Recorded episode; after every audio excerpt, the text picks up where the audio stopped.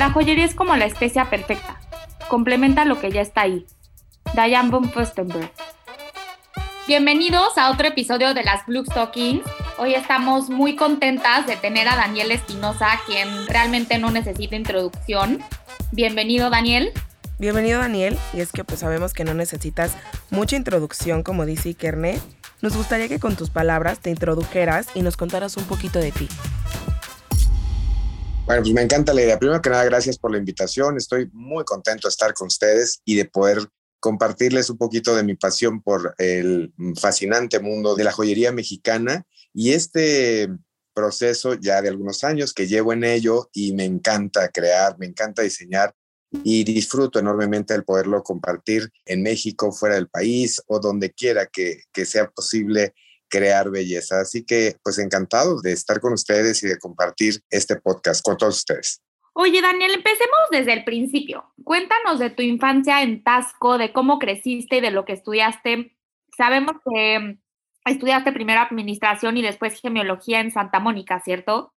Estudié justamente en, bueno, primero que nada, como me preguntabas, pues nazco en Tasco, en la cuna de la platería de toda Latinoamérica y pues soy un orgulloso tasqueño guerrerense con muchísima pasión por el, el saber hacer, el conocer de cómo se hace la joyería y el que desde niño, bueno, pues tuve la oportunidad de, disfrutar el sonido de las ceguetas cortando la plata, de los motores puliendo el metal y sacando el brillo de cada uno de, de, las piezas que se creaban ahí. Y bueno, con el tiempo pues me, fui, me fue encantando ese, ese fascinante mundo en el cual nací, pero que no eh, conocía detalle. Es decir, yo soy un creador, un diseñador, pero no soy un artesano. Sé guiar a los artesanos para que puedan crear cada una de las piezas que diseño, pero la verdad es que admiro y aprecio enormemente el trabajo de cada uno porque lo que me interesa finalmente es mantener justamente de esta forma tan auténtica el arte de trabajar la platería mexicana.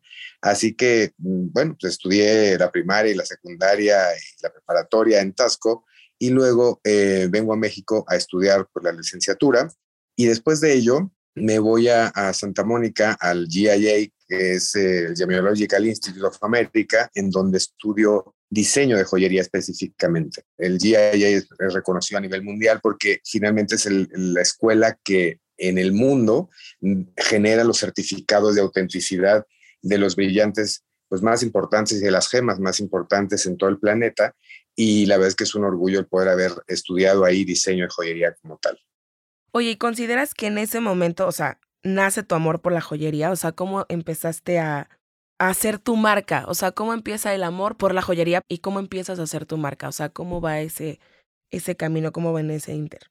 Bueno, en realidad, cuando estoy estudiando diseño de joyería, yo ya trabajaba alternativamente en el mundo de la plata y pues comparto las dos partes. O sea, por un lado, ya soy un empresario a los 17, 18 años que empecé este negocio y luego a los 22 me doy cuenta de que hay que darle un twist y hay que darle un cambio importante y por eso decido irme a estudiar diseño de joyería porque sabía que la única forma de darle diferencia a lo que estaba haciendo pues no es solamente mm, darme el título de diseñador de joyería, sino estudiarlo como tal, entender la belleza y la trascendencia de las joyas en la humanidad. Y mm, les voy a contar que es súper interesante este, este mundo de la joyería porque fue creado al mismo tiempo que el ser humano, la joyería es tan importante y acompaña al ser humano desde el momento en el que tiene este, los dos pies puestos en la tierra y decide cubrirse con pieles para taparse de las inclemencias del tiempo, pero también en su momento las joyas le acompañan como un amuleto en diferentes materiales y diferentes formas. Hombres y mujeres lo usan para mm, eh, ganar batallas, para mm, como amuletos para poder generar un buen cultivo. Eh, es decir, siempre ha sido inherente al ser humano el, el, utilizar la joyería por diferentes razones y hoy, más que nunca, bueno, pues para embellecer y complementar el, el outfit y, y, el estado de ánimo, por supuesto, ¿no? También es importantísimo que lo puedas, que puedas brillar por todo lo alto a través de complementarlo con los accesorios. Entonces, un poquito entendiendo toda esta trascendencia de la joyería, pues mi participación es, en este punto es hacer que Tasco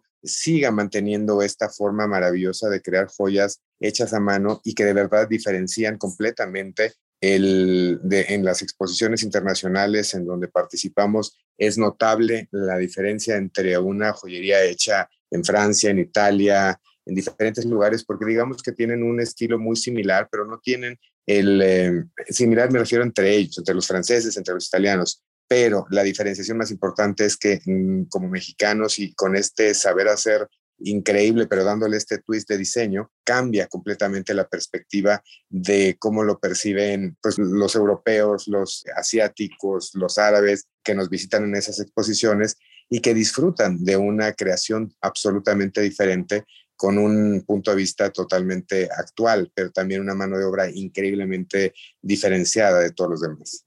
Oye, Daniel, ahorita que hablabas de las mm, exposiciones internacionales, Hielo Mate fue el nombre de tu primera colección, ¿no? Que se distribuyó en México y también en España. Es correcto. ¿Cómo lograste ya estar en otros países cuando era, fue tu primera colección y eras una marca muy joven? ¿Cómo lograste eso?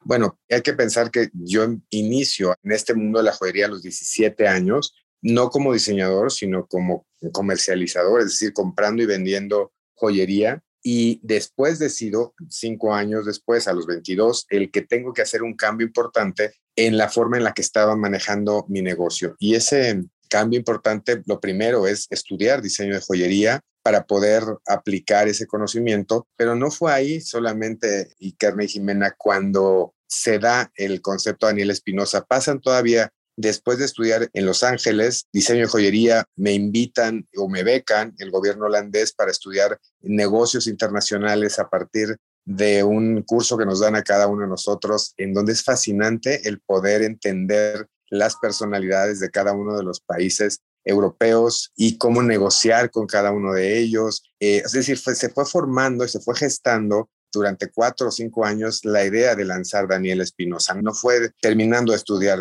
diseño de joyería. Yo seguía con mi negocio tradicional de compra-venta de joyería, pero ya iba un poco forjando el qué iba a hacer con y en qué momento lanzar la colección. Y, y bueno, algunos años después, en el 97, pues inicio esta primera colección que bien menciona se llamó Hielo Mate y que hoy se convirtió en algo que se llama Mexican Geometry, es decir, los cubitos, después de estudiar en Holanda, pues mi perspectiva del diseño cambia y me, fascinó el, eh, entender el diseño danés, el diseño en general de los países nórdicos europeos y aplicarlo a mi forma de crear la, la, joyería. Entonces, esta primera colección se convierte, digamos, en la cuna de lo que hoy es una de las más importantes colecciones dentro de mi marca que son Mexican Geometry y que sigue siendo un éxito, esta geometría aplicada a la joyería y que se fue dando este lanzamiento al mismo tiempo que presentaba mis colecciones. Daniel Espinosa, pues también tenía la otra parte que era la venta de, de, joyería tradicional, por decirlo de alguna manera. Es así que se empieza paralelamente a lanzar. Ok, buenísimo. Sí, la verdad es que sí, como dices, o sea, esto pues lo consideras como que se te fue abriendo evidentemente así el camino del mundo de la joyería, ¿no? O sea, para ti, ahí fue como donde empieza hasta lo que hoy conocemos como Daniel Espinosa, la marca como tal, ¿no? Justamente, sí. Oye, Daniel, y bueno, en 1999, creo, si hice bien mi investigación, abres tu primera boutique en Puebla. Es correcto, la primera boutique en Puebla. ¿Por qué Puebla? o sea, ¿por qué tú elegiste Puebla para tu primera boutique? ¿Fue estrategia? ¿Fue porque te gusta la ciudad? Cuéntanos, o sea, me, me intriga saber el behind de esa decisión. Mira, eh, al principio, como en cualquier negocio y cualquier creador, empezamos en el 97 con el lanzamiento de la primera colección y pasó un año en que pues hicimos una campaña muy intensa de relaciones públicas en donde creamos editoriales muy importantes. Trabajamos con muchísimas pues, celebridades nacionales de, en aquel momento y fue como que un punto muy interesante porque en ese punto, en el 97, que se lanza la primera colección, entre el 97 y 98, no hay una marca de joyería mexicana. Prácticamente todo se importaba y todo se se traía de diferentes lugares del, planeta. Y entonces, al lanzar esta primera colección, pues los medios toman mucho interés en, en las creaciones nacionales y hago piezas muy especiales y únicas y diferenciadas para las editoriales que después pues empiezan a verse en diferentes lugares. Y entonces una de esas editoriales tiene un, pues una resonancia importante con quienes son mis amigas y quienes fueron mis socias inicialmente en Puebla.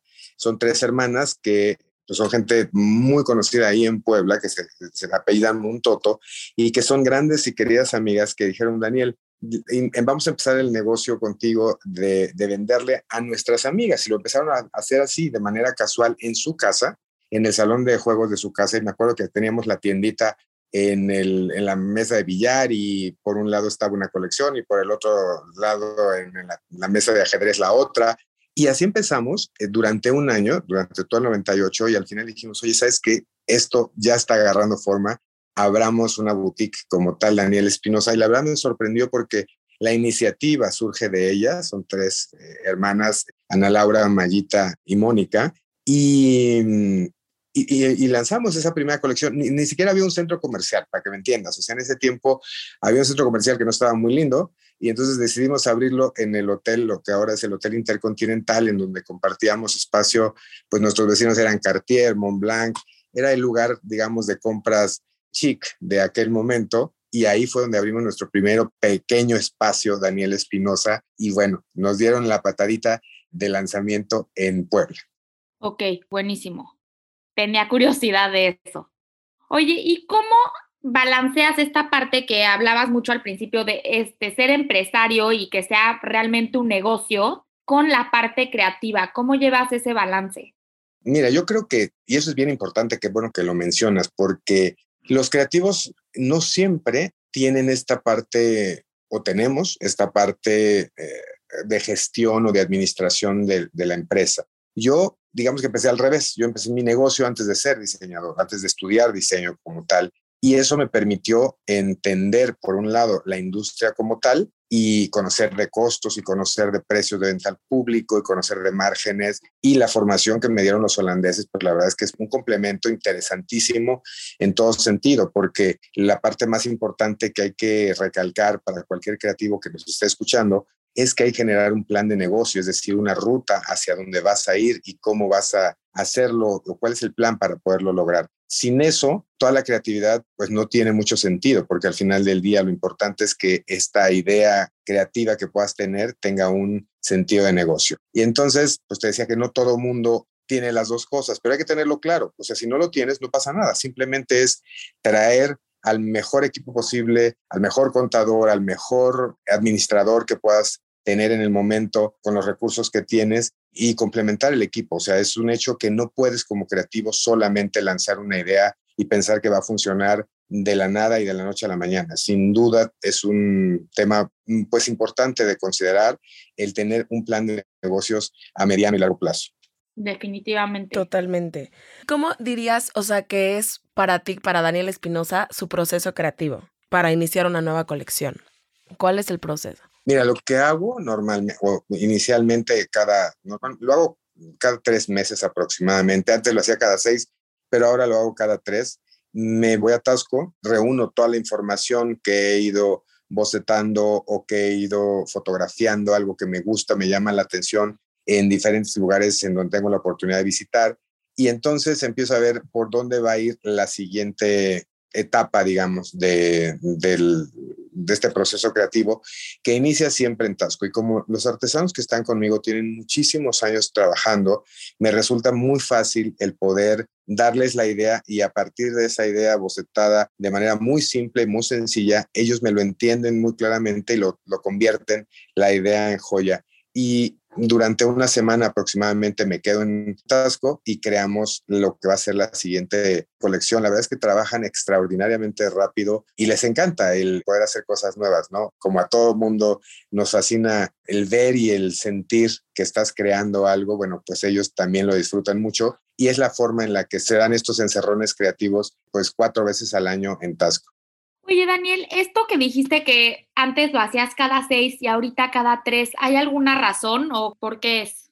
Bueno, finalmente porque hoy el mercado ha cambiado completamente y, incluso la gente quiere ver cada cierto tiempo en las boutiques o en la boutique online piezas nuevas, aunque finalmente se decantan por el mismo, por las colecciones clásicas de monedas, de cubos, o sea, las que siempre se venden, pero la gente quiere conocer ese espíritu creativo que tienes, aunque regresen a comprar siempre el, casi las mismas colecciones. Pero bueno, es divertido y es interesante entender que el mercado eh, está demandando y está pidiendo eso, ¿no? Ok. Una pregunta que yo tenía. Desde siempre sabemos que Guerrero, como lo dijiste tú, es la Casa de la Plata, bueno, Tasco como tal. Y se calculó en el 2009 que Existen más de 15.000 artesanos que dedican su vida a la joyería mexicana, tanto artesanos como diseñadores, ¿no? Como tal. Regresando un poco a tus inicios, ¿qué fue el diferenciador? ¿Qué es lo que crees que llevó el éxito a tu carrera, a tu marca?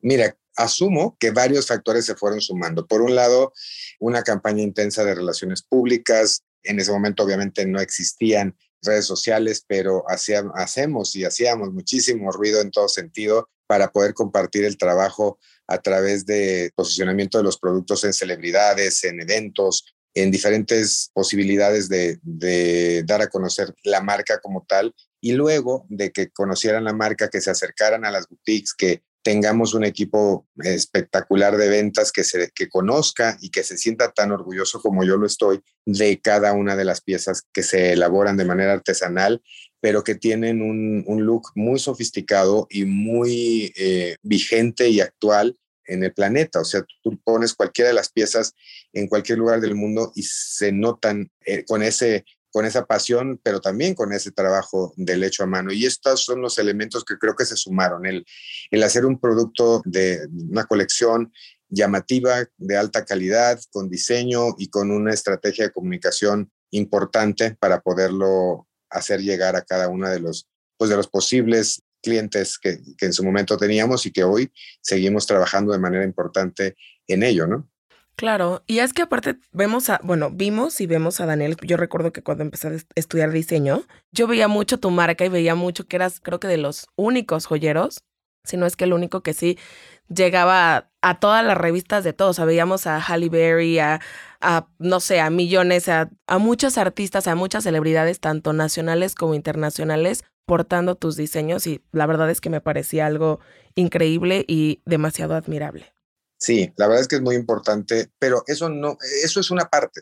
Sí, que como las relaciones públicas, ¿no? Pero lo interesante aquí es no solamente hacer el ruido, sino que cuando lleguen al lugar donde se generó el ruido, realmente encuentren un eco en diseño, en una propuesta interesante que pueda ser portada o usada por alguien en el día a día que se sientan bien con la, con la colección, que se sientan cómodos, que el peso incluso, para mí es muy importante, por ejemplo, cuidar que el peso de los aretes, aunque son muy vistosos, nunca sean incómodos porque lo veo en, mis amigas y en la gente con la que comparto, que si te cansa, a la media hora ya están quitando los aretes en el evento. Entonces, pues la idea es que se vean bien, se sientan bien, pero no, se, no sean incómodos. Es también darle esa, esa utilidad de manera constante, ¿no?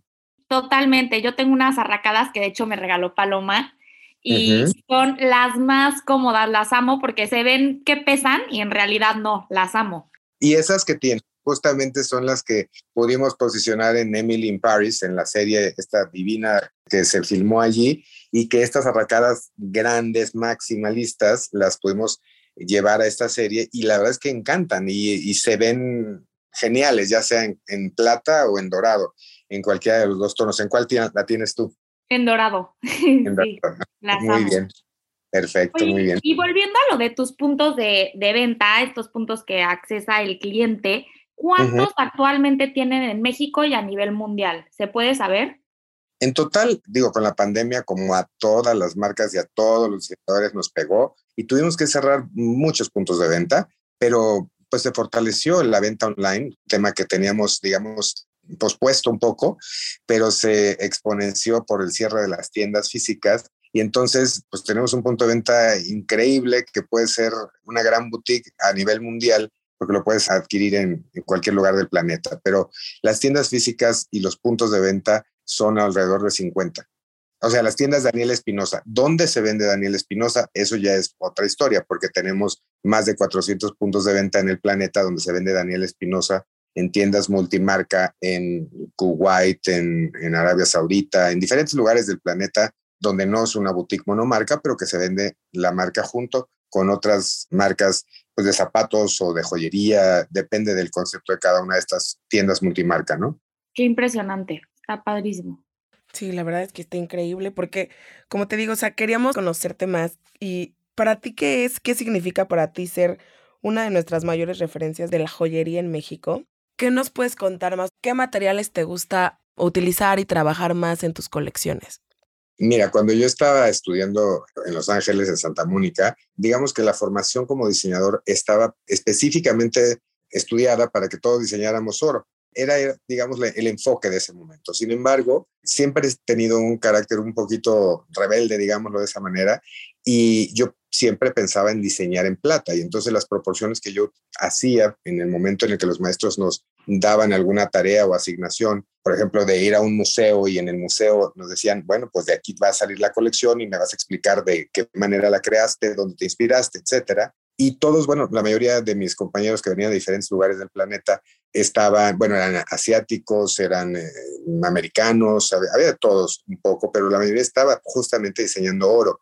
Y yo creaba en proporciones, digamos, más grandes o más voluminosas porque lo pensaba en plata o en cualquier otro material que se me atravesara en el camino. Hoy trabajo muchísimo con bronce, con baño de oro, con plata, también tenemos oro y brillantería, pero mm, el material creo que es lo de menos, lo más importante es el resultado final estético y hoy más que nunca les quiero compartir una iniciativa que tengo que me, emociona enormemente el poderla pues presentar y compartir con ustedes que se llama mm, tres veces re, es reutiliza, rediseña y reusa en donde yo invito a quien tiene piezas de mi colección a, si la quieres, si la, aprecias, pero a lo mejor ya te le quieres dar un nuevo look o, ya le diste todas las vueltas que podías darle, pues lo traes y lo, podemos rediseñar o podemos reutilizar el material o podemos reciclarlo y darle una segunda o tercera vuelta a ese mismo elemento que por alguna razón pues te compraste o que te regalaron en un momento importante de la vida, porque eso es maravilloso también compartirles que las joyas siempre acompañan momentos felices, o te lo compras cuando eh, tienes tu nuevo, a lo mejor tu nuevo empleo, tu primer empleo, o viene tu primer bebé, o te casas, o hay momentos importantes en la vida por los cuales te regalan las joyas y entonces te significan algo muy importante y la quieres mantener, pero de pronto le quieres dar un refresh y es válido, ¿no? Entonces, pues es lo que estoy haciendo y se los comparto con muchísimo cariño. No, y qué importante, ¿no? Porque sabemos que en la moda ya hay muchas iniciativas para la sustentabilidad y para la reutilización de materiales y que la joyería también pueda formar parte de eso y que tú lo estés haciendo desde ya ahorita me parece increíble y, súper interesante. O sea, mm, que nos podrías contar más de esto, de cómo está la sustentabilidad en la industria joyera. Sí, con muchísimo gusto. La verdad es que el hecho de reutilizar los metales, los materiales, las piedras, pues se da precisamente al entender durante estos años que he ido creando colecciones, el hecho de que la gente ama su joyería, pero de pronto la deja ahí en el joyero o la deja en la cajita donde la guarde y no la vuelve a usar porque por alguna razón.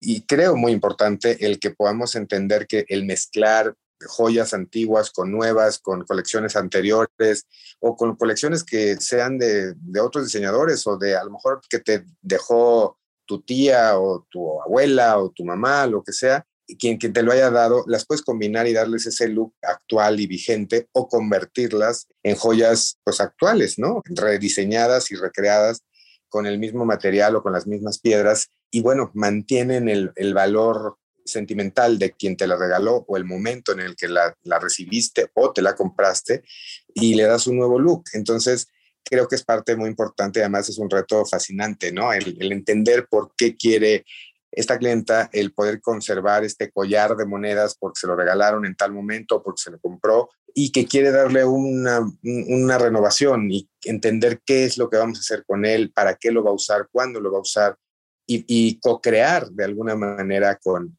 con cada una de ellas. Eso es, a mí me encanta, es fascinante porque tienen ideas increíbles y te llenan mucho como creativo y como diseñador, pero sobre todo también esta parte de cuidar al planeta y de, de darle sustentabilidad al, al negocio, pues es fascinante. Entonces, para mí es un reto y un, un, proyecto que lo he tomado muy personal, aunque todo el equipo lo conoce y está sobre de ello, pero esto lo, digamos que lo estoy eh, apapachando personalmente. Sí, sí, sí, suena algo súper lindo y mm, que se vuelve más personal y puedes darle otra vida a tu pieza que amabas, porque justo es eso, ¿no? Que la joyería es algo muy, muy personal y el poderlo llevar, o sea, que sea algo que te recuerda, algo que o que estuvo en tu familia durante mucho tiempo, pero que además te gusta cómo se ve y que está ayudando al planeta, creo que está padrísimo. Totalmente.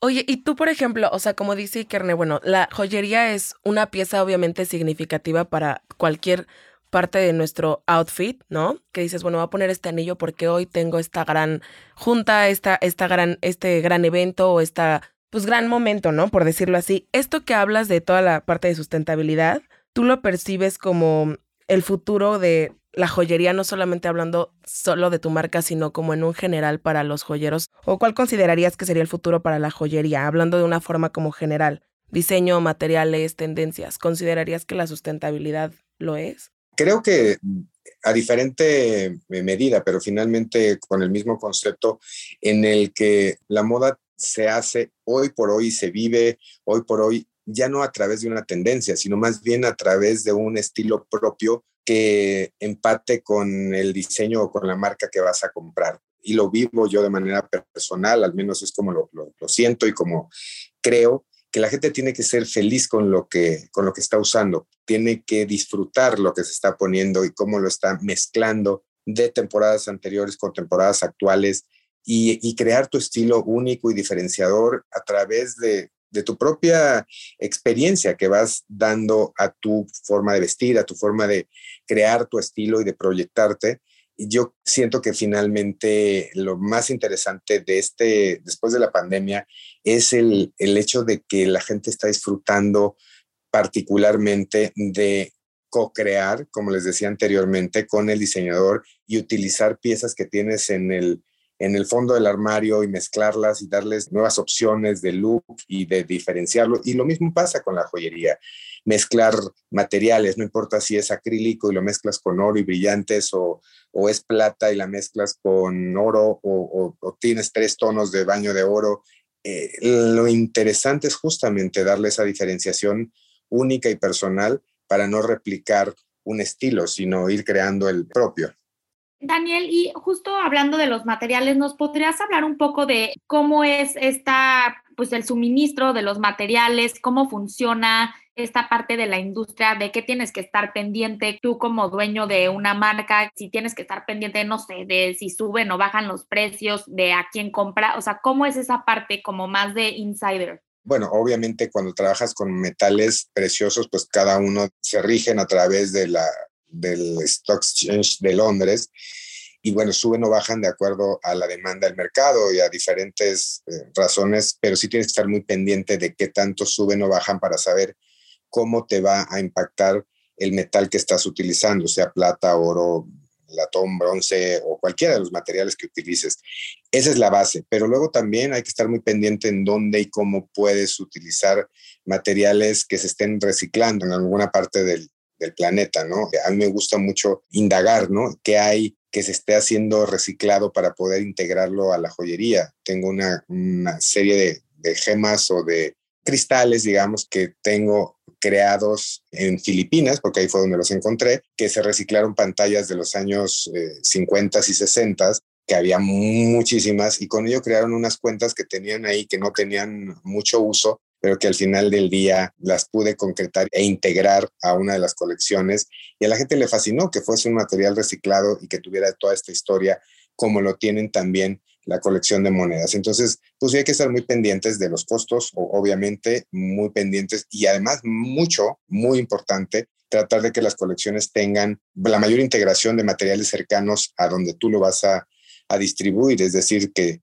por ejemplo, las bolsitas, nosotros las estamos ya haciendo aquí en, nuestro taller también, en México, en Tasco, y todo lo que se pueda para que no sea traído de diferentes lugares del planeta y que tenga pues una huella de carbón mucho menor a la que tendría si utilizáramos los canales tradicionales. Entonces, pues sí, como creativo tienes que estar muy pendiente de que el concepto y el conjunto funcionen de manera correcta, pero teniendo muy, muy en consideración lo que decías, los costos, ¿no? Sí, Sí, sí, que ha de ser muy interesante también esa parte y muy compleja, me imagino. Sí, pero muy interesante. Sobre todo es eh, fascinante el poder decir, bueno, esto lo tengo que traer de otro lugar y por qué necesariamente, qué puedo hacer aquí para, o sea, cercano a mí, que no tenga que traerlo de diferentes lugares del planeta, ¿no? Sino que pueda ser utilizado con materiales cercanos a nuestro país o a nuestro, nuestro estado, ¿no? Padrísimo. La verdad, sí, increíble. Y oye, una, ¿qué consejo le darías a las personas que se quieren dedicar a la joyería para que alcancen sus metas y logren con éxito lo que se proponen en, en sus carreras, en sus marcas? Bueno, entender que eh, si bien eres un creativo, eh, y esto se los comparto con la experiencia de las primeras colecciones, no a todo el mundo le va a gustar. O sea, tú tienes un nicho para el que tú estás creando la colección y estás, están haciendo de ti. Entonces, entender que tú tienes un estilo propio y que ese estilo seguramente encontrará eco en quien comparta tu filosofía de creación o tu filosofía de, de vida. En fin, lo interesante lo importante es que confíes en lo que tú estás creando, que tengas certeza de por qué lo estás haciendo y que estás disfrutándolo al hacerlo. Y luego de eso, seguramente pues se, acercarán quienes tengan esa, cercanía contigo. Es decir, el éxito no se logra de la noche a la mañana. De verdad hay que tenerlo muy claro. Puedes tener maravillosas ideas, pero las maravillosas ideas no son tan maravillosas para todo el mundo. Entonces, es una cuestión de perseverancia y el, el, poder estar presentando sí novedades, pero mantenerte fiel a lo que a lo que significa para ti crear, ¿no? Para cada uno de los diseñadores. Ok, y ya la última pregunta antes de cerrar. Desde tu punto de vista, ¿en qué se diferencian y en dónde se asemejan o en dónde chocan la industria de la moda y la joyera? ¿En dónde está ese punto de encuentro? Em, bueno, se asemejan en que finalmente presentas colecciones de joyería cada cierto periodo de tiempo, porque la gente, como decíamos hace un rato, buscan las novedades y el recrear qué, qué hay nuevo, qué existe qué te diferencia de los, de los demás creativos y quieren estar viendo cómo estás creciendo, qué estás haciendo, qué vas a lanzar, cómo lo creaste. Eso es importante, pero sin embargo hay que entender que tienes un nicho específico y hay que cuidarlo y hay que entenderlo e irlo creando. No se puede dar de la noche a la mañana, tienes que irlo entendiendo, razonando, escuchar con toda la honestidad y con toda la claridad que puedas qué opinan tus clientes de lo que estás creando, del diseño que estás proponiendo y entenderlo, no porque te van a cambiar la forma de diseñar, pero sí entender y escuchar qué es lo que están buscando. Y si va con tu estilo, pues crearlo en, dado caso, ¿no? O sea, escuchar es muy importante más que solamente crear. Crear y escuchar es, creo yo, la, mezcla perfecta para poder lograr el éxito. Crear y escuchar. Crear y escuchar. Exactamente. Y por último, Queremos que escribas así brevemente, en tres palabras, si pudieras, tu marca, Daniel Espinosa. Desinhibida.